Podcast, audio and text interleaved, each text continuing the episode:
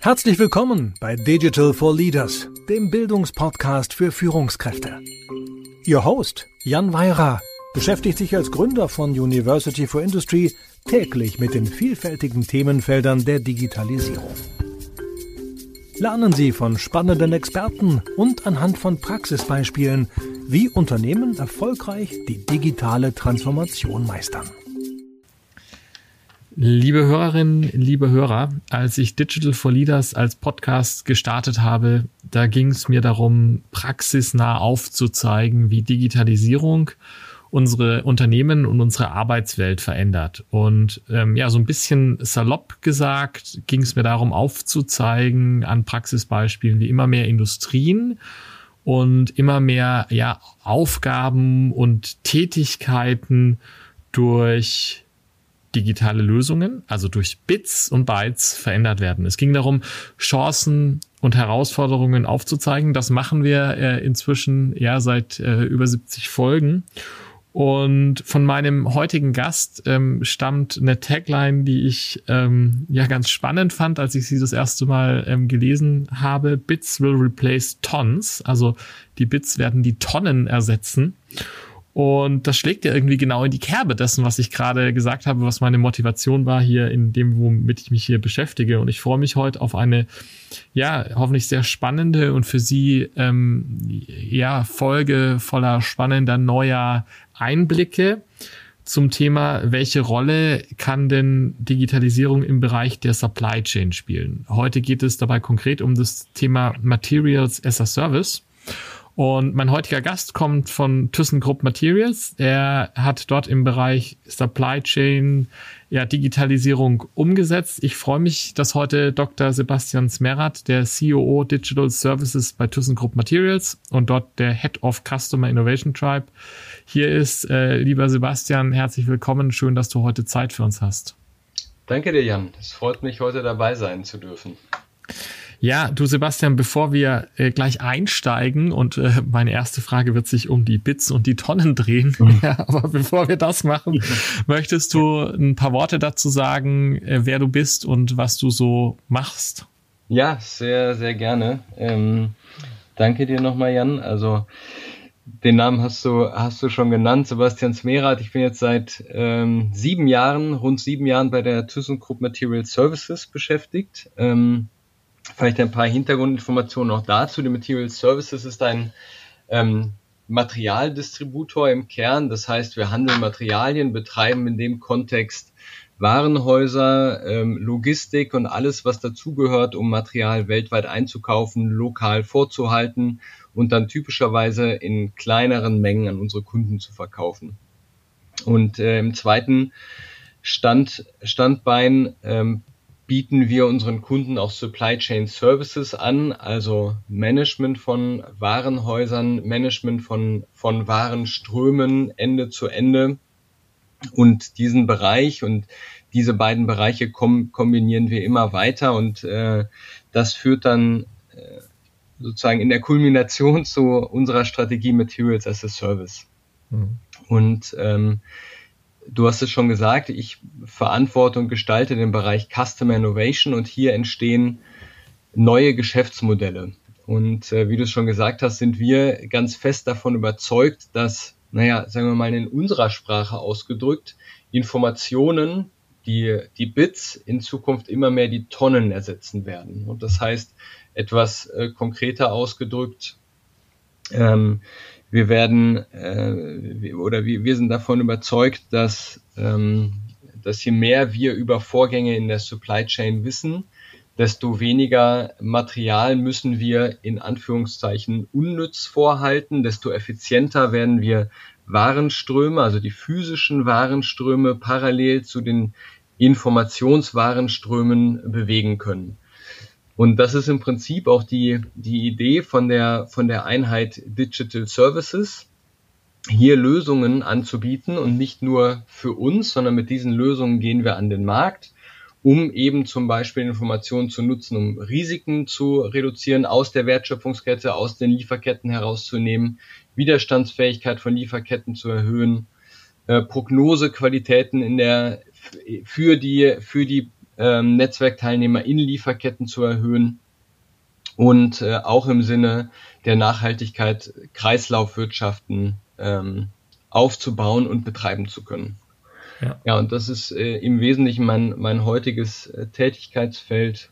Ursprünglich habe ich mal Physik studiert, mich immer viel mit Daten äh, beschäftigt und der Weg hat mich äh, letzten Endes zu ThyssenKrupp gebracht. Ich bin ja, ich bin ja auch Physiker, deswegen bin ich wahrscheinlich gleich auf irgendwie den Satz mit den Bits und den Tonnen angesprochen. ja. ähm, du, du hast ja schon, du hast schon so ein bisschen erläutert jetzt gerade sozusagen, was da, was dahinter steckt, was da eure Motivation ist, mit dem, dass, dass die Bits eben einen positiven Einfluss auf die rumliegenden und rumfließenden Tonnen ist jetzt fangen wir mal aber vielleicht an in der Welt von, von, von gestern und wahrscheinlich heute auch noch, in der Welt, in der die Bits noch nicht die Tonnen ersetzt haben. Ja. Was, wenn wir da so in, in deine Welt der Supply Chains, in, die, in diese Materialflusswelt gucken, was ist da die Herausforderung, was sind da die, die ja anscheinend vorhandenen Ineffizienzen, die du schon so ein bisschen angedeutet hast?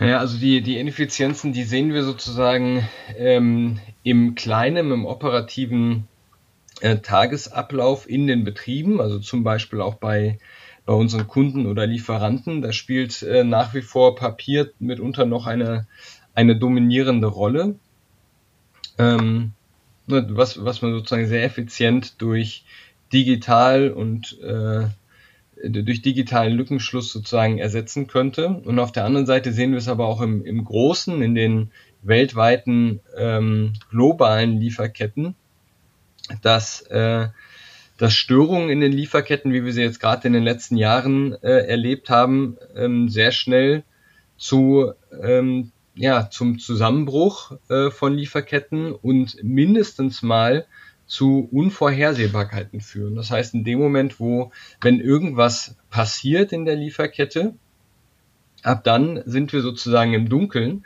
und wissen auch nicht mehr ganz genau, wo, wo steckt zum Beispiel das, was wir, was wir erwarten, die Lieferung, die wir erwartet haben, wo steckt die denn ähm, jetzt gerade fest, ne? um äh, mhm. Suezkanal als Beispiel nochmal zu nehmen.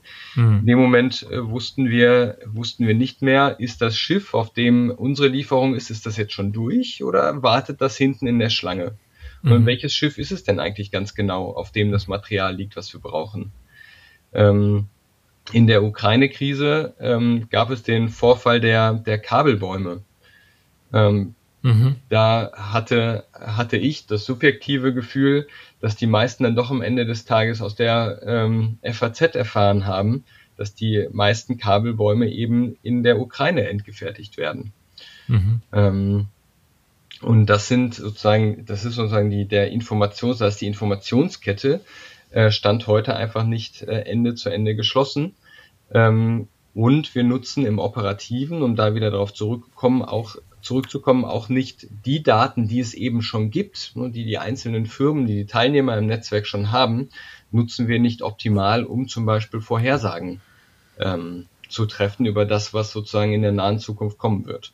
Das heißt, das ist eine Frage dessen, also zum Teil wahrscheinlich auch Daten, die fehlen, aber gar nicht mal notwendigerweise unbedingt, dass Daten fehlen, sondern sehr stark eine Frage der Transparenz, weil wenn wir zu deinem Schiffsbeispiel zurückkommen, natürlich gab es irgendwo die Daten, wo dieses Schiff gerade steckt, aber die waren halt nicht verfügbar, oder? Das ist da ja, das absolut. große Problem. Genau, das ist der, genau das ist der springende Punkt, ja. ja. Also so ein bisschen so dieses, was es ja auch in in vielen anderen Bereichen gibt, nicht nur in der Supply Chain ähm, und äh, gefühlt in jeder zweiten Folge hier ein Thema ist, diese, diese Silo-Bildung von Daten sind durchaus vorhanden, aber nicht so transparent und so verfügbar, dass sie den Mehrwert, der eigentlich dadurch entstehen kann, ja, liefern können.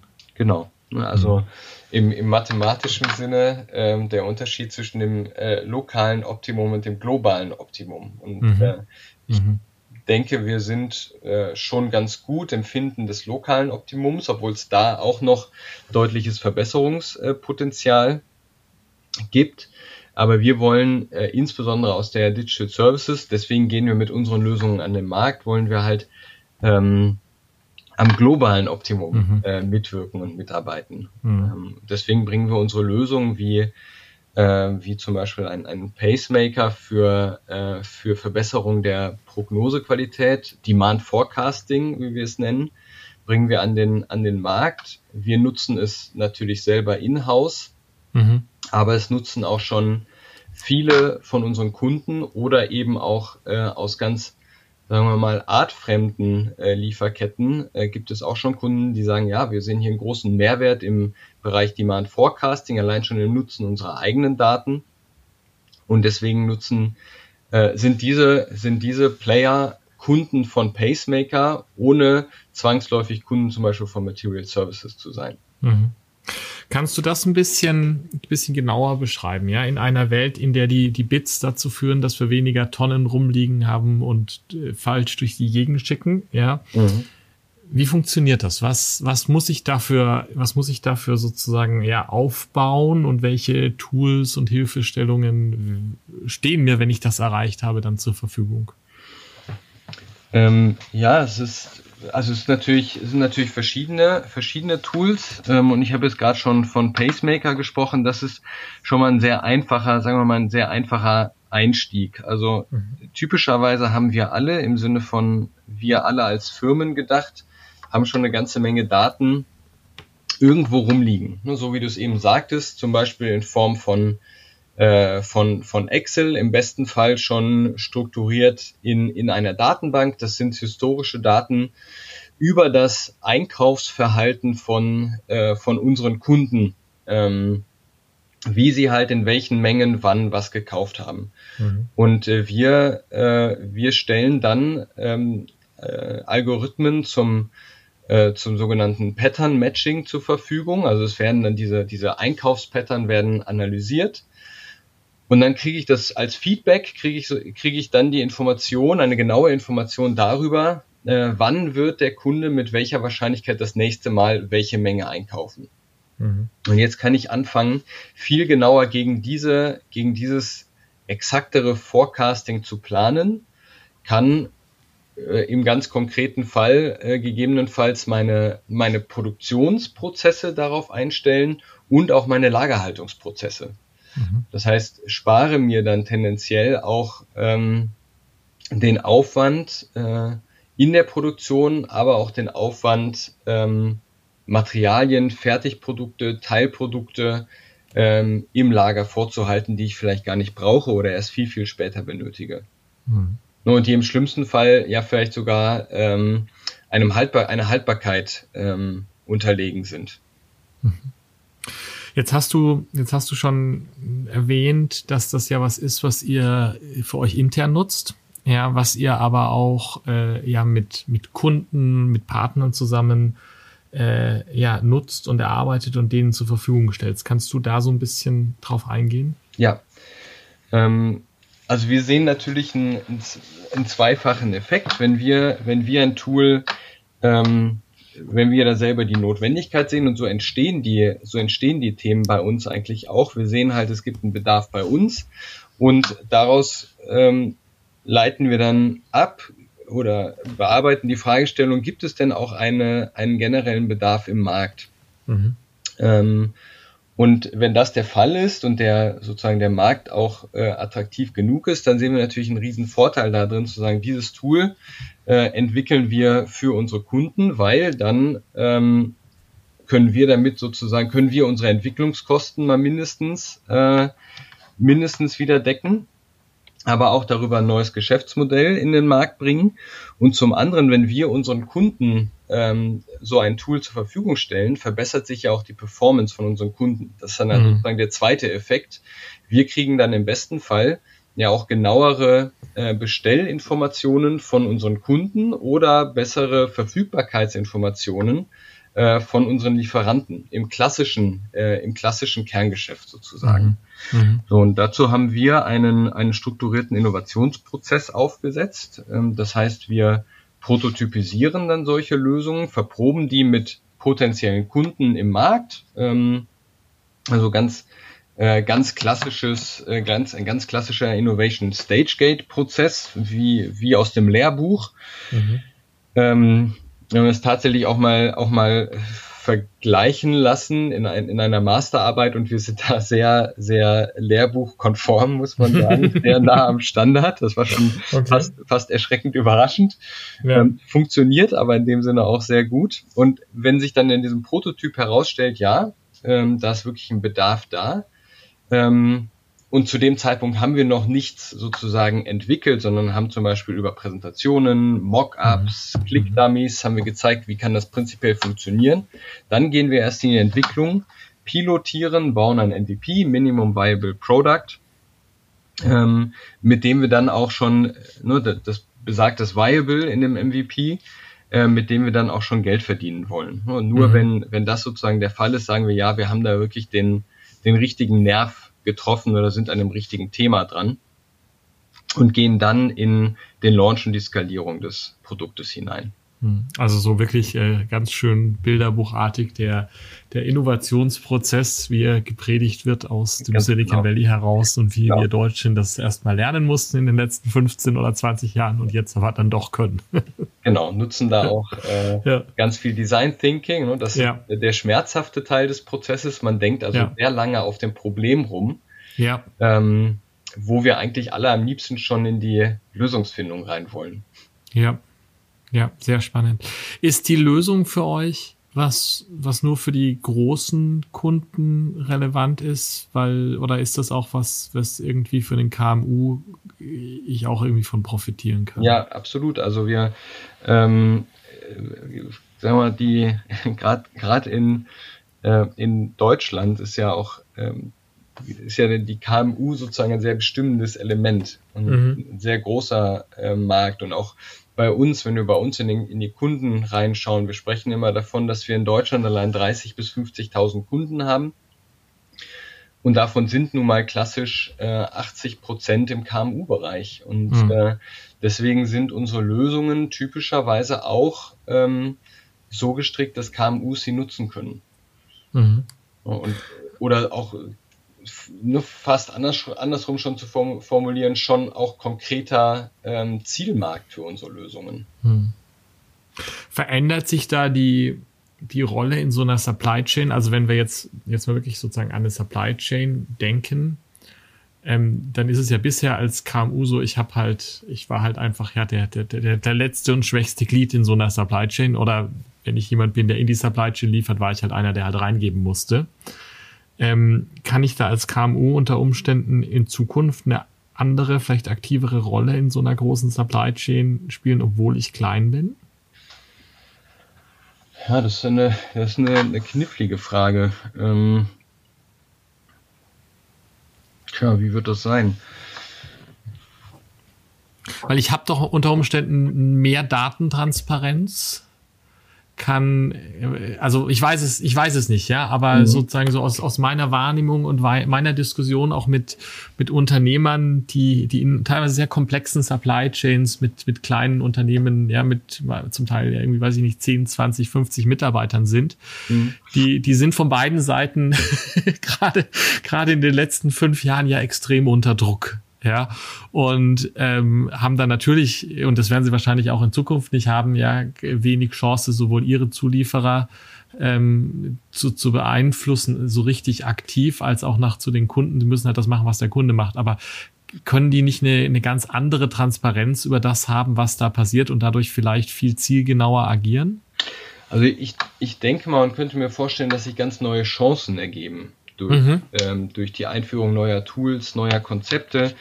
Ähm, na, in dem Moment, wo, wo eine KMU sagt, ja, wir, wir, wir lassen uns da jetzt mal sehr bewusst drauf ein ähm, und schauen, wie können wir uns denn unter diesen verändernden, sich verändernden Bedingungen oder im Rahmen von, von neuen entstehenden Plattformen, Ökonomien, wie können wir uns dort positionieren? Mhm würde ich eher sagen, dass da ganz neue Möglichkeiten zu wirtschaften und zu handeln entstehen. Mhm.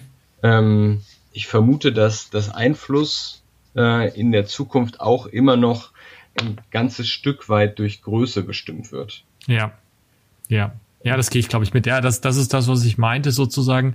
Ich glaube, du kannst, die, die, die Großen werden nach wie vor das beeinflussen, aber ich kann in dem, wie ich selber agiere, dadurch, dass ich mehr Transparenz habe, vielleicht anders agieren. Und wir, wir sehen das halt ähm, gerade jetzt bei, bei unseren beiden Plattformen, die wir jetzt auch gelauncht haben. Einmal äh, haben wir eine, einen digitalen Stahlhandelsmarktplatz in UK ähm, mhm. gegründet und gelauncht. Mhm. Ähm, dort werden sozusagen die äh, Player am Ende in solchen Ökonomien, neuen entstehenden Ökonomien gewinnen, die sich halt eben auch darauf einlassen. Mhm. Wenn jetzt ein klassischer Stahlhändler sagt, ich mache mein Geschäft so weiter wie bisher und verkaufe Material auch noch auf Stilby, dann ist das erstmal eine Zusatzlast. Ja. Wenn jetzt ein kleiner, pfiffiger äh, Stahlhändler sagt, naja, jetzt äh, ist dieser neue äh, Distributionskanal da, und jetzt schaue ich mir, wie ich mich möglichst effizient auf diesen äh, Distributionskanal ähm, konzentrieren kann. Dann kann, äh, dann kann, äh, kann er zum Beispiel Marketing und Sales ähm, Funktionen reduzieren. Ähm, das ist dann so ähnlich wie, wie bei, beim Amazon Marketplace der, der Effekt, wo ich mich sozusagen auf meinen, meinen sozusagen operativen Betrieb und Prozess kümmere, meine Materialien auf den Marktplatz zu bringen Mhm. Aber Amazon übernimmt sozusagen den ganzen äh, Marketingprozess. Mhm. Ähm, und wenn nur ne, die, diejenigen, die, die sich eben darauf einlassen und sich entsprechend schlank sozusagen aufstellen, die können aus solchen ähm, Ökonomien, können dort sozusagen gewinnen. Jetzt hast du gerade was Spannendes gesagt. Du hast gesagt, diejenigen, die sich darauf einlassen. Ja. Wie ist das im Markt? Ist da eine Offenheit dafür da, sich auf das Neue einzulassen oder eher Widerstände. Also ne, wie, wie immer im, im Leben ist ja alles mehr oder weniger Gauss verteilt. und so gibt es halt, so gibt es natürlich beides. Also es gibt natürlich mhm. äh, diejenigen, also es gibt die Early Adopter, die sehr früh mhm. sagen, ja, das finden wir spannend und wir wollen das für uns verproben und erschließen. Kann das was mhm. für uns sein? Ähm, das müssen natürlich am Ende nicht diejenigen sein, die auf dem Marktplatz oder in der neuen Ökonomie dann auch äh, gewinnen Mhm. Aber die haben zumindest eine Chance. Und dann gibt es natürlich auch diejenigen, und die müssen nicht zwangsläufig die, die Verlierer sein, sozusagen, die vielleicht in, in einer gewissen Nische oder einer dann entstehenden Nische halt verbleiben. Mhm. Wo es dann vielleicht doch noch auf den sehr persönlichen Kundenkontakt ankommt. Ähm, als Beispiel, äh, wo vielleicht der digitale Marktplatz auch in Zukunft nicht die richtige Lösung sein wird. Mhm. Aber, aber dadurch werden, dann reden wir wieder eigentlich vom, von der globalen Optimierung. Diejenigen, ja. die, für die es gut ist, auf den Marktplatz zu gehen, für die es eben effizienter ist, die werden mhm. dorthin gehen. Mhm. Und auf der anderen Seite werden sich die, sagen wir, die, die, die, die anderen, die, die vielleicht dagegen waren, werden sich vielleicht konsolidieren oder ähm, werden halt eben eine, eine Nische noch weiter ausprägen, wo der digitale Marktplatz eben nicht funktioniert. Mhm.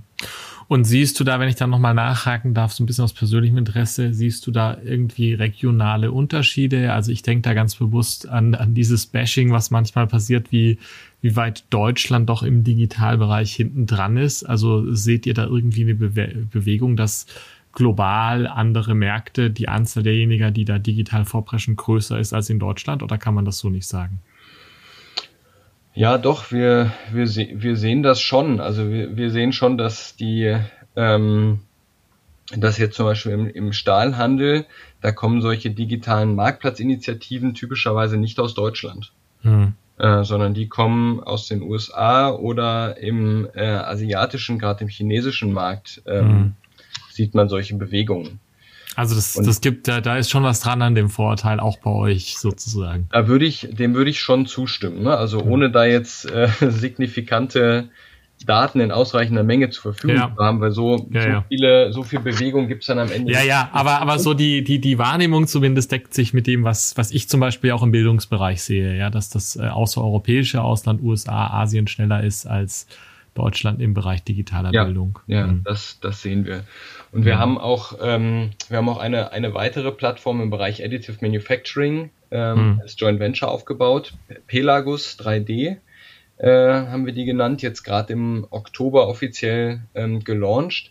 Und die haben wir in Singapur gegründet. Und mhm. äh, deswegen haben wir auch eine ganz gute Vergleichbarkeit, wie, wie verhält sich äh, das wirtschaftliche Umfeld, Ökosystem, sage ich mal, politische Ökosystem, jetzt in dem konkreten Fall Singapur versus Deutschland, Schrägstrich UK. Mhm. Und ähm, da erfahren wir, das kann man so, denke ich, sagen, auch einen ganz anderen Support. Mhm. Viel schneller, größer, größere Aufmerksamkeit, ähm, größere Breitenwirksamkeit. Ähm, das, das ist für, für den Aufbau, für die Innovation eines neuen Geschäftsfelds, ist das sehr förderlich, was wir da erfahren. Ja, Sebastian, wir haben jetzt sehr, wir haben ganz viele Aspekte von dem, wie, wie Daten und, und Digitalisierung in der Supply Chain ähm, helfen kann, ähm, gesprochen. Wir haben über die Marktplätze jetzt zuletzt gesprochen. Wir haben davor ähm, über euer Pacemaker-Beispiel für, den, für das Forecasting gesprochen. Es, dem, dem Ganzen liegt ja immer irgendwie zugrunde, da sind Fakten, da sind Daten, wir machen die den Leuten, die sie brauchen, verfügbar. Wenn wir so ein bisschen nach vorne gucken. Ja, ich will jetzt gar keine konkrete Jahreszahlen nennen in x Monaten oder Jahren. Ja, erwartest du dass es da nochmal, ja, ich sag mal, einen Schwung gibt an neuen Möglichkeiten, weil, weil so die Komponente der Analyse vielleicht KI-basiert nochmal einen Sprung nach vorne macht? Kommt da nochmal was auf uns zu oder wie, wie denkst du darüber nach? Da bin ich äh, ganz fest von überzeugt, dass da nochmal was auf uns zukommt und äh, wir haben das jetzt ja äh, gerade mit ChatGPT und Co. erlebt. Da gab es jetzt nochmal, das sind keine neuen Technologien per se, Mhm. Aber die Verfügbarmachung von vorhandenen Technologien und von großen, von impliziten Zugriff auf große Datenmengen, die, die ist dadurch geschehen und das hat zu einer, das hat ja zu einer großen Bewegung und auch zu einer großen Diskussion und auch zu einer großen Akzeptanz vom Thema äh, mhm. künstlicher Intelligenz nochmal geführt. Mhm. Und ich denke, genau solche Dinge werden wir, äh, werden wir jetzt wiederholt sehen. Ähm, wir haben jetzt über die letzten 40 Jahre auch gerade Thema Technologie, Cloud gesehen, das hat der exponentiellen Preisverfall gehabt oder exponentiellen Kostenreduktion bei exponentiellem Wachstum an Performance. Mhm. Ähm, da ist ja auch was, das Ende noch nicht erreicht und ähm, gerade im, im Bereich Datenverfügbarkeit, Transparenz von Supply Chain, da arbeiten wir auch an, äh, an einer konkreten Lösung, die wir Forward Sensing nennen. Mhm. Ähm, da gehen wir ganz schwer davon aus, dass es da ähm, nochmal ganz viel Bewegung und Umdenken geben wird. Ne? Also gerade wenn wir die Frage stellen, naja, wie können wir denn in Ökosystemen, in kollaborativen Ansätzen, wie können wir da nochmal sozusagen den nächsten Effizienzsprung machen, ähm, dann werden wir uns mit dem Thema beschäftigen und dann wird irgend, irgendwann in den nächsten Jahren wird jemand mit einer passenden Lösung auf den Markt kommen. Da bin ich mhm. fest von überzeugt. Ja, du, vielen, vielen Dank für den Ausblick. Vielen Dank auch für diesen, ja, für diesen Ritt der Materials as a Service Welt. Ähm, ich hätte noch fünf, sechs, sieben, acht Themen, wo ich gerne tiefer gehen würde. Aber im Sinne meines Versprechens an die Hörerinnen und Hörer, dass wir so ungefähr bei einer halben Stunde bleiben, müssen wir, glaube ich, die Kurve kriegen. Wenn du zurückdenkst an das, was wir heute diskutiert haben, wir, wir haben angefangen mit dem Bits will replace Tons, ja, und, und haben uns so die Frage gestellt, was kann eigentlich ja Digitalisierung und Daten und Datennutzung in der Supply Chain bewirken? Was sind so die drei Dinge, die unsere Hörerinnen und Hörer, digital begeisterte CDOs, ja, Führungskräfte aus dem industriellen Umfeld, was sind so die drei Dinge, die man sich da vielleicht merken kann, die drei Key Takeaways? Mhm. Ähm, ja, äh, sehr, sehr gerne. Also vielleicht, vielleicht das, das eine Wichtige ist für mich immer das Thema Kollaboration. Also wir haben gemerkt, ähm, der, ähm, der, der nächste Hebel, Effizienzsprung, der ist kaum mehr sozusagen alleine zu erreichen, mhm. sondern äh, wir müssen wir müssen uns in Kollaborationen äh, neu organisieren, in, in äh, Netzwerken denken, passende, passende Partner finden. Ähm, das Paradigma ziehen wir sozusagen in fast allen unseren neuen Geschäftsmodellen durch, was dann manchmal auch in einer Plattform ähm, resultiert. Das wäre mal das, das erste äh, Key Takeaway, das erste Learning. Das zweite ist, wenn man selber Innovation ähm, betreiben möchte. Wir haben sehr gute Erfahrungen gemacht, äh, diesen stringenten, stark strukturierten Innovationsansatz äh, zu fahren. Ähm, das können wir, äh, kann ich wärmstens empfehlen, dem, mhm. dem zu folgen. Und das dritte Key Takeaway ist, so wie wir es eben besprochen haben, ähm, Digitalisierung wird mit Sicherheit nicht wieder zurückgerollt werden, es wird nicht weniger werden, sondern wir werden jetzt in naher Zukunft aus meiner Sicht mit höher werdender Frequenz ähm, immer mehr sozusagen sehen, immer mehr Fortschritte erleben und sich intensiv mit dem mit der Frage zu beschäftigen, ähm, äh, was was bedeutet das für mich als Firma und wie kann ich mich darauf also entweder ein Stück weit einlassen, worauf will ich mich auch einlassen, sich mhm. mit der Frage zu beschäftigen, ist ganz, ganz wichtig. Ja, du, du super. Vielen Dank für diese Zusammenfassung. Ich glaube, da sind auch sehr klare Handlungsempfehlungen dabei. Hast du zum Abschluss noch für uns eine Empfehlung für ein Buch oder Podcast im Digitalkontext, den du spannend oder das du spannend findest? Ähm, ja, und zwar ein, äh, tatsächlich empfehle ich immer wieder einen, einen Klassiker. Und zwar von, äh, sicherlich bekannt von Clayton Christensen, mhm. äh, das Innovators Dilemma. Ganz klassisch, ähm, weil ich doch immer wieder erlebe, dass es die Leute dann doch nicht gelesen haben. Es kennt ja. jeder, aber gelesen haben es dann doch die wenigsten. Und ähm, alles, äh, alles, was, was dort sozusagen drinsteht, was sozusagen auch so ein Stück weit prognostiziert wird, was passieren wird, in der Innovation passiert auch. ja. Auf ja. verschiedenen Ebenen. Es lohnt sich auch immer mal wieder reinzuschauen, ähm, weil man dann sozusagen auch wieder die, äh, das, was er schreibt und meint, sozusagen auf verschiedenen Ebenen anfängt zu verstehen. Insofern ist das eine ganz äh, ernst gemeinte, wärmstens empfohlene Leserempfehlung. Ähm, der kann ich mich nur anschließen. Toll, tolles Buch, äh, steht bei den, den Büchern, die direkt neben meinem Schreibtisch stehen, aus genau dem Grund, den du gerade genannt hast, weil es sich lohnt, immer wieder reinzuschauen. Ähm, wir werden das Buch und den, den Link auch zu dir in die Show Notes für Sie, liebe Hörerinnen und Hörer, ähm, stellen, damit Sie da sozusagen sich weiter informieren können. Und jetzt bleibt mir nur zu sagen, Sebastian, vielen Dank für die Zeit und für die tollen Einblicke. Jan, ich danke dir. Vielen Dank fürs Zuhören. Wenn Ihnen diese Folge von Digital for Leaders gefallen hat, empfehlen Sie den Podcast gerne weiter, teilen Sie ihn auf Social Media oder hinterlassen Sie eine Bewertung. Um immer auf dem Laufenden zu bleiben, folgen Sie Jan Weirer und University for Industry auf LinkedIn.